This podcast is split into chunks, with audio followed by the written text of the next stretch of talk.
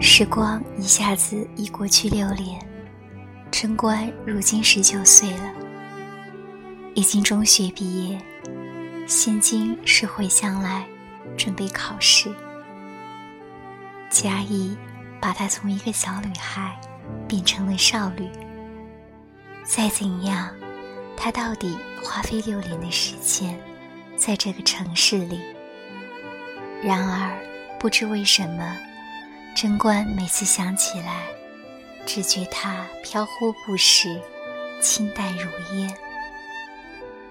每次回乡，都不想再走；每次临走，又都是泪水流似。那情景，据他外婆形容的，真像要回到后母身边一样。这样念着家乡的人，怎么能够出外呢？贞观因为知道自己就不怎样把考大学当正经，想想嘉义已经够远了，怎堪再提台北？台北在他，简直是天边海角了。直到考前一个月，贞观还是不急不缓，若有若无的，也不知念的什么。当他四进开口问起。要不要叫大信来做临时老师？他竟连连摇头说不要。他四静还以为他不好意思，倒说了一些安抚他的话。贞观只得分明道：“不是的，四静，是我不想再念了。考下来你就会知道。大信若来，我反正也一样。”他却会因自己插手添加一层，只以为自己没教好，以后不敢来我们这里，那不是冤屈吗？他四进因为他考虑的有理，请大信来教的话，就不再说了。虽说同是小刘，大信因出生的月份正逢着秋季入学，向来早贞观一年。人家现在已是全国最高学府的学生呢，华城新贵。听他四锦说，人家还不用考呢，是由建中直接保送的，第一志愿，化学系。说还立了大志，以后要替中国再拿一个诺贝尔奖。说班上的女生喜欢做实验，与他一组。说。真正要说，大进的一些事是只能的，不能进。贞观反正零零碎碎自他四亲那里听来，他四亲后来又生个小弟，比英祥还胖壮。贞观一次返家，一次觉得婴儿长得快，大概每隔开三二月才能见着的关系，甚至错觉。男仔是用灌风筒弄大的。有时他自己说完大信的事，便舞动怀中儿子的手，说是：“我们阿银喜以后长大了，也要和大信哥哥一样会读书才好啊！”哦，哦，银喜一被逗，便咯咯笑起来，然后弯摇着身，前后左右。遇寻地方去擦脸。贞观每每见此，再回想阿锦从前哭泣的情景，心里这才明白，人世的创伤，原来都可以平愈，好起来的。不然，慢慢八九十年，人世该怎么过呢？五舅和银山、银城。都已先后成家，银川、银安几个，或者念大学，或者当兵在外，再不似从前常见面。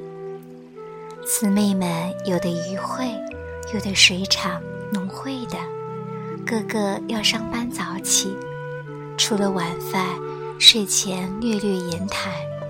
从前那种稠密浓黏的亲情、情亲。竟是难得能在。这些年在外，他饮食无定处，病痛无人知，想起家里种种，愈是思念不能忍。还记得回来那日，天下着微微雨，他三进撑着伞，陪他母亲在车站等他。他母亲穿着绿豆色的传领洋装，贞观尚未看清衣的脸，倒先见着母亲熟悉的身影。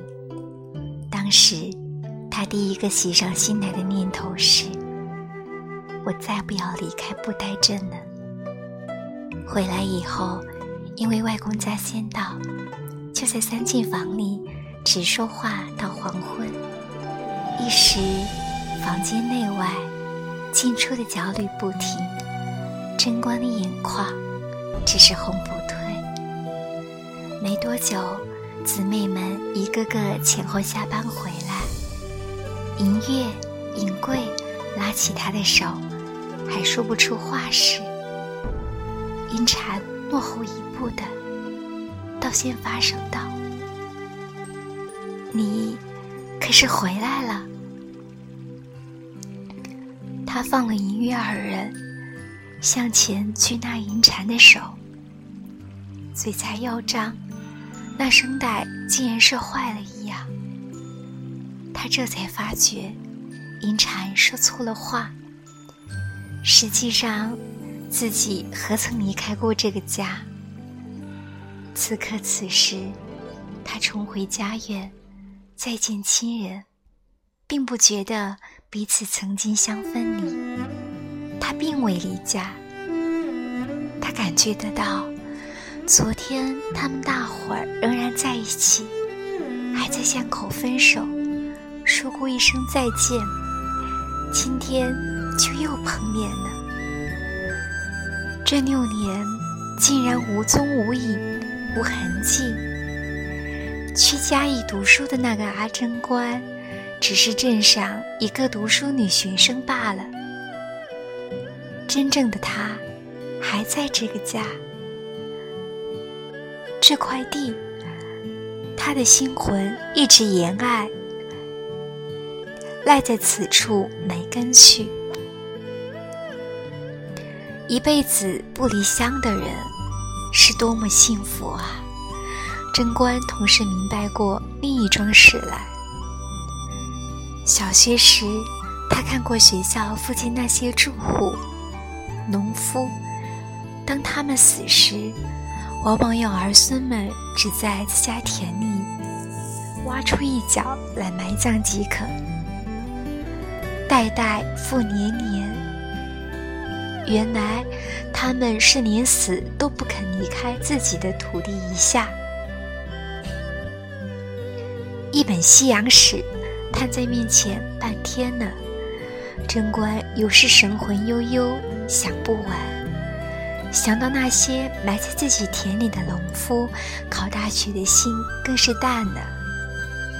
这些天他在后院伸手仔读书，家中上下无一人咳嗽，连左儿因喜哭闹，四锦还说他：“阿紫在读册，要哭你去外面哭。”这伸手仔比阿静的房间还凉，一向是他外公夏日西中觉的好所在。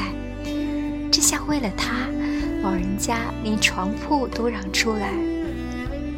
有这样正经的盼望，贞观详细想来，真是考也不好，不考也不好。这伸手仔为什么叫这样趣味的名呢？原来是他的屋檐。较一般大错低矮，若有身量高大的男人，往往伸手可及，因此沿袭下来就这么叫了。贞观小时候，大概三岁吧，就曾被他三舅之手拖上屋檐过。他好玩的坐定，只是不下来。等三舅一溜眼，居然爬到马背脊梁正中央。任人家唤也不听，哄也不下。他三舅六尺身躯，堂堂一个红眼汉，在下面急得胆汁往上冲，后来还是三晋叫人拿木梯来，由五舅上去将他拿下。类似这样惊险的成长经验，在贞观来说还不少呢。听说他五岁时，他五舅也是十七八岁的半大人。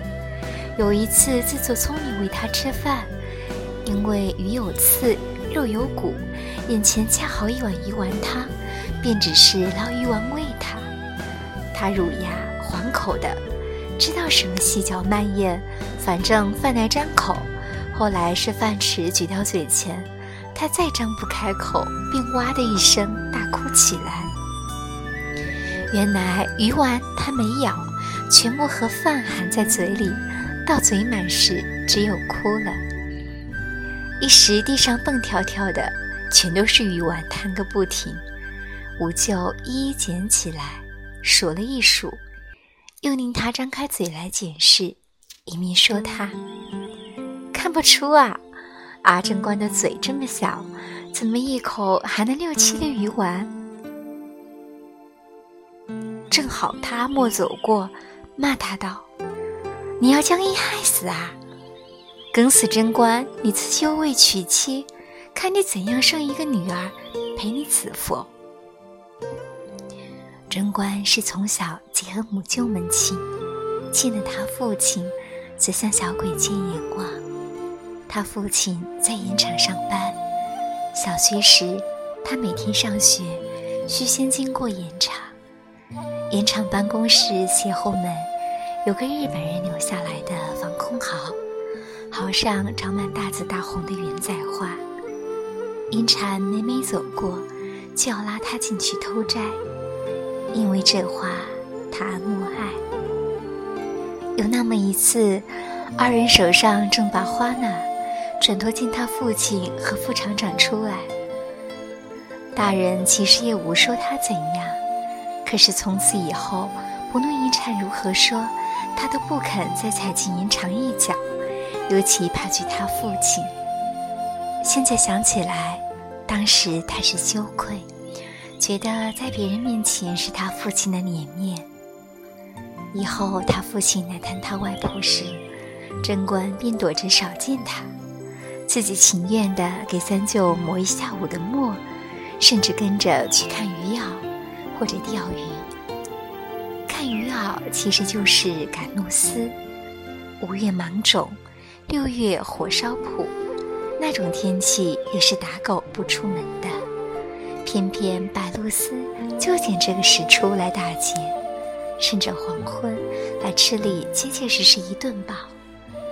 当他在空中打圆转，突然斜直线抛掷下来时，他是早已选定了那起鱼饵的鱼儿肥，因此看守的人必须抢快一步，拿起竹梆子来敲打，嘴里还得悠悠悠地做出声响，他才会惊喜回头，再腾空而上，然后狠狠离去。另外一种下螺丝的方式是放鞭炮，可是炮药落入熬塘里，对鱼们不好，因此大部分人家还是用竹梆子较多。那梆子是选上好竹竿，愈大为愈是上品，将它锯下约三尺长，然后横身剖开约三分之一，里面的竹节悉数挖空，当手持后端用力震动时。挖空竹节的那一段，即悉索作响。这种寻常平淡的声音，在露丝们听来，却是摇昏灵、丧胆中。露丝其实是一种很彪悍的鸟，看它们敢入门踏户的来吃鱼的架势，就足以证明了。可是就这样没理由的轻怕竹梆子，也许真如他外公说的。恶人无胆。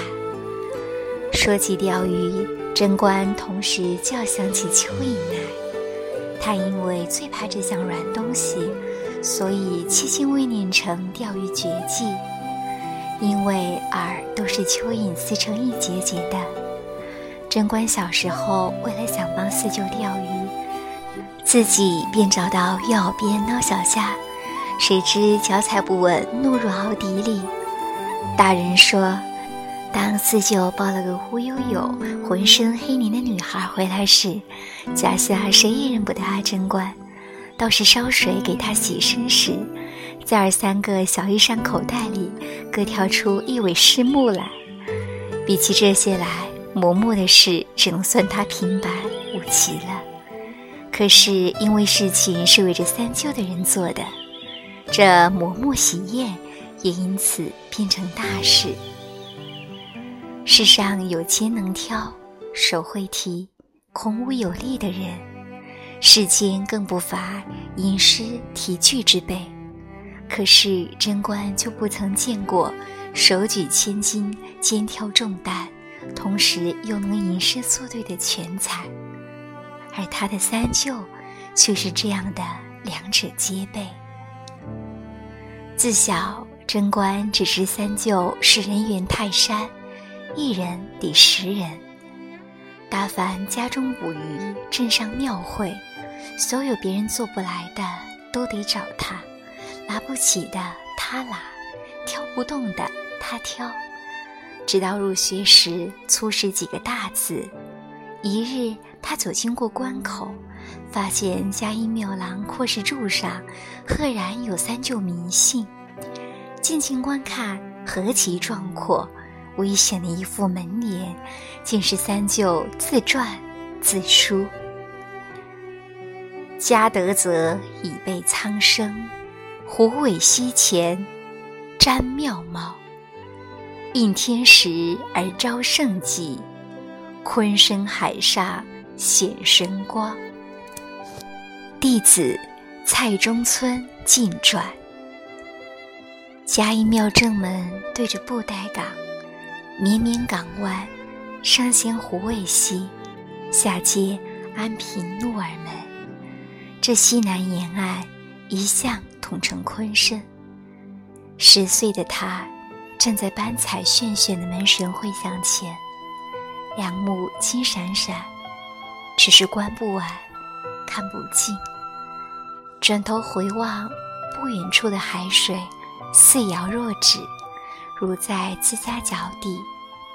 刹那间，三舅的字一个个在他脑中。从指认、辨别，而后变得会心写意起来。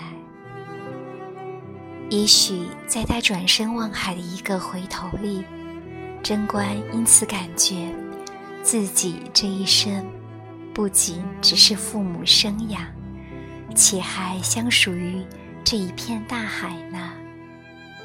他是虎尾溪旅下，昆生海儿女。犹如武侠天地里的大师妹，身后一口光灿好剑，背负他披星戴月江湖行。自十岁起，贞观整整看他三年的武艺春秋。